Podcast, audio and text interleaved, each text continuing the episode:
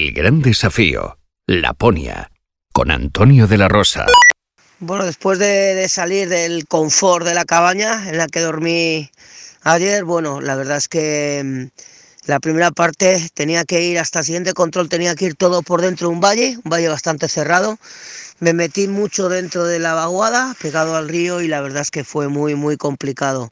Estuve un montón de horas para avanzar escasos kilómetros.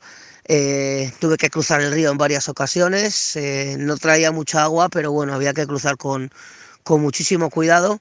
Y bueno, al final tomé la decisión de salir de esta vaguada por un lateral. Eh, me costó mucho, sobre todo, sacar el trineo. El trineo sigue pesando muchísimo, la inclinación era muy fuerte y, y la nieve muy profunda. Entonces tuve que quitarme los esquís, hacer unos peldaños incluso para sacar para sacar el trineo de la vaguada.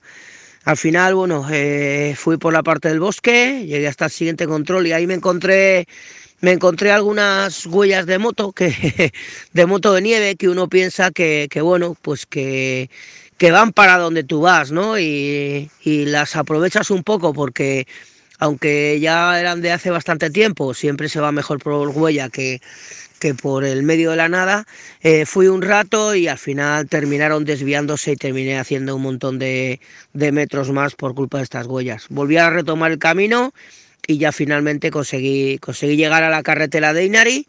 Eh, que era el objetivo claro y, bueno, como encontraba bastante bien y aún no había anochecido, seguía hasta el siguiente control, había que ir unos kilómetros por la carretera y después desviarse hacia, mm, hacia un camino de, de, motos de nieve, una ruta de motos de nieve bastante complicada, con muchísima subida y en el medio de, esta, de este camino es donde, donde he parado a dormir. Mañana llegaré a Inari y confío pues en poder comer algo, algo diferente a los liofilizados y intentaré no parar mucho y seguir hasta al menos hasta el centro del lago Inari, que es donde quiero llegar mañana. Bueno amigos, gracias por estar ahí, saludos a todos. Adiós, chao.